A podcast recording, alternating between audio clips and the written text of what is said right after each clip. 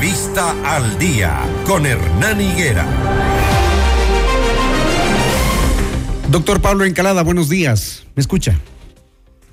Sí, buenos días. Un gusto saludarlo. Eh, estamos con el doctor Pablo Encalada, abogado penalista. Vamos a analizar el procedimiento y el proceso que resta en esta recta final para el informe del caso denominado Encuentro, porque la Comisión Ocasional de la Verdad, Justicia y Lucha contra la Corrupción, integrada para investigar este caso, tenía previsto aprobar el informe con las novedades encontradas entre lunes y martes. Sin embargo, los integrantes del grupo de legisladores presididos por la asambleísta Viviana Veloz no recibían la convocatoria para la sesión, lo que hacía presagiar que el mencionado documento sería conocido y aprobado este martes, pero tienen plazo extendido hasta el viernes. ¿Qué debería pasar en esta recta final, doctor? Buenos días.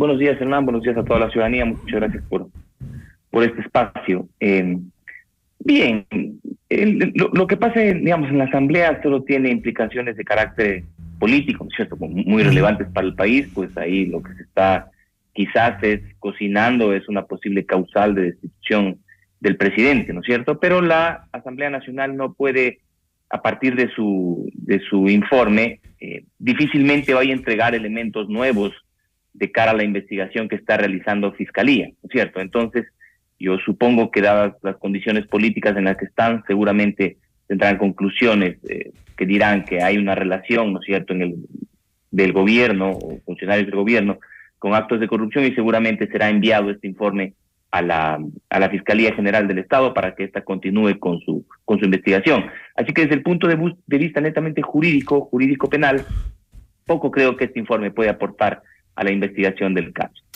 Además que mm, Mm, no se ha conocido que esta comisión haya establecido hasta este momento al menos pruebas o vínculos de lo que se quiere acusar al presidente, vínculos con el narcotráfico. No sé si lograrían documentar aquello o presentarán los audios que tienen hasta hoy, que eso conoce la ciudadanía. Lo cual creo que a simple vista, digamos, analizándolo desde el punto de vista ciudadano, creo que que es una exageración. Yo lo escuchaba incluso al propio, al propio, digamos, eh, ha dirigido esta investigación del portal La Post, el señor Boscán. Lo he escuchado incluso a él mismo decir que él jamás ha, afirmado que el presidente de la República esté detrás de, estas relaciones con, con estas organizaciones criminales. Es decir, no, no, no hay una, una referencia a aquello de lo que uno, lo que yo también he podido eh, ver en, a través de los medios de comunicación, la información que se ha presentado, tampoco hay ninguna evidencia, ¿no es cierto?, que, que, que haya esta relación. Lo que parece estar claro es que el cuñado del presidente, una persona muy cercana al presidente, tiene una relación a su vez muy cercana con una persona que tiene este tipo de relaciones. Esto obviamente que merece una investigación, eso no, no significa que la Fiscalía tenga que quedarse cruzada de brazos, la Fiscalía tiene que realizar una investigación y tratar de determinar si realmente existen estos vínculos, pero de momento ni el propio autor de esta entrega de información, no sé si hay una investigación ahí, pero quien ha entregado la información, ni él mismo lo dice, ¿no es cierto? Entonces yo, a mí me parece una exageración, no, no creo que los asambleístas eh, lleguen a conclusiones tan, tan apresuradas en un tema tan delicado como es, eh, digamos, una relación de un presidente de la República con organizaciones criminales. Ahora, doctor, eh, doctor Encalada, seguramente si es que hay un informe favorable para buscar el enjuiciamiento político del presidente, eh, imagino que apelarán al, no sé, no sé cómo podrán validar o cómo irán a validar el artículo 129 de la Constitución, porque el 130 ya no lo pueden aplicar. Ahí en el 129 se establecen las causales para un juicio político. Y que además dice que tendrán que pasar por una aprobación del, de la, Corte, Constitucional, claro. ¿No es cierto? Claro. Claro, y aquí, y aquí si bien ya tenemos experiencia en esto, ¿no es cierto? En el caso de, del ex vicepresidente Glass, cierto? Fue llevado a juicio político cuando él estaba ya procesado penalmente, ¿no es cierto? Hay la garantía de presunción de inocencia, eh, tendría, tendría que existir una sentencia condenatoria ejecutoriada para que se culpa, para que se cumpla cabalmente la causal, pero esto en la práctica es prácticamente imposible, ¿no es cierto? Porque los procesos penales, los procesos judiciales en general, tienen una duración extendida, no solo en, Ecuador, sino que en todo el mundo, porque hay la primera instancia, hay la apelación, hay la casación. Entonces hace muy difícil que se pueda tener una, digamos, una, causal totalmente, digamos, comprobada.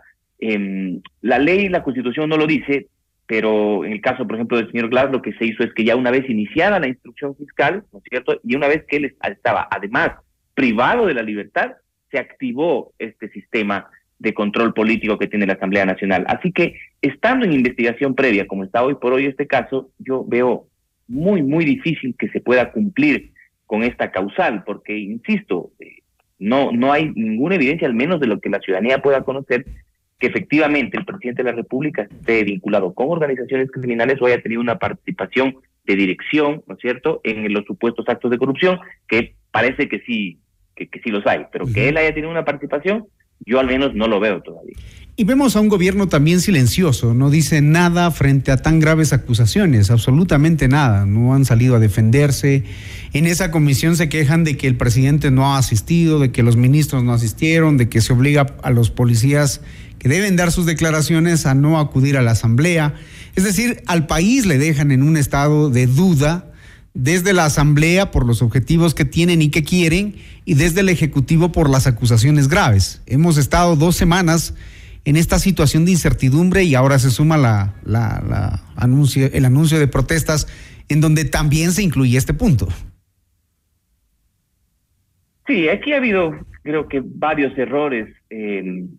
Lo que debería primar es la transparencia, ¿no es cierto? El presidente más bien tendría que dar todo el respaldo y más bien lo, que sucedió en este caso fue un error terrible del Ejecutivo cuando le, quitó el personal de investigación a la Fiscalía, ¿cierto? Esa, esa más bien fue la, la, reacción que más, más duro sonó, más fuerte En respuesta a todo, ¿no? Claro, ¿no es cierto? En lugar, en lugar de dar un apoyo para que se realice esta investigación, el Ejecutivo lo que hizo es cambiarle eh, su personal de apoyo, que claro, después de una acción constitucional, la Fiscalía logró que esto quede, quede sin efecto, ¿no es cierto? Y aquí lo que veíamos en realidad, lo que estaba pasando en realidad, es que hay una disputa de carácter político entre la fiscal general del Estado y el presidente de la República, ¿no es cierto? Esto es, esto es evidente lo, lo que está sucediendo. Entonces, lejos de haber una, una actitud de transparencia, ¿no es cierto? Por el contrario, incluso el presidente salió en una cadena nacional a, despotricar en contra de, del periodista que, realizaron, que realizó esta investigación. Entonces creo que han habido muchos errores por parte del gobierno frente a este caso, porque la ciudadanía lo que, lo que esperaría son resultados, ¿no es cierto? Que, porque yo creo que es evidente que hay actos de corrupción cercanos al gobierno, ¿no es cierto? Los hay, definitivamente los hay, y lo que la ciudadanía espera es que hayan resultados, transparencia, a fin de que se pueda establecer quién, quiénes tienen responsabilidad. Veamos qué pasa en el ámbito político con esta situación. La Comisión Pluri pluripartidista tiene hasta el 3 de marzo para presentar su informe. Entendemos que ya están en la recta final, estarán redactando. Vamos a ver qué nos dicen. Gracias, eh, doctor Incalada, por su tiempo. De nada. Muy gentil. Pablo Incalada, abogado penalista, ah, hablando sobre el análisis de este proceso que se lleva adelante en el legislativo.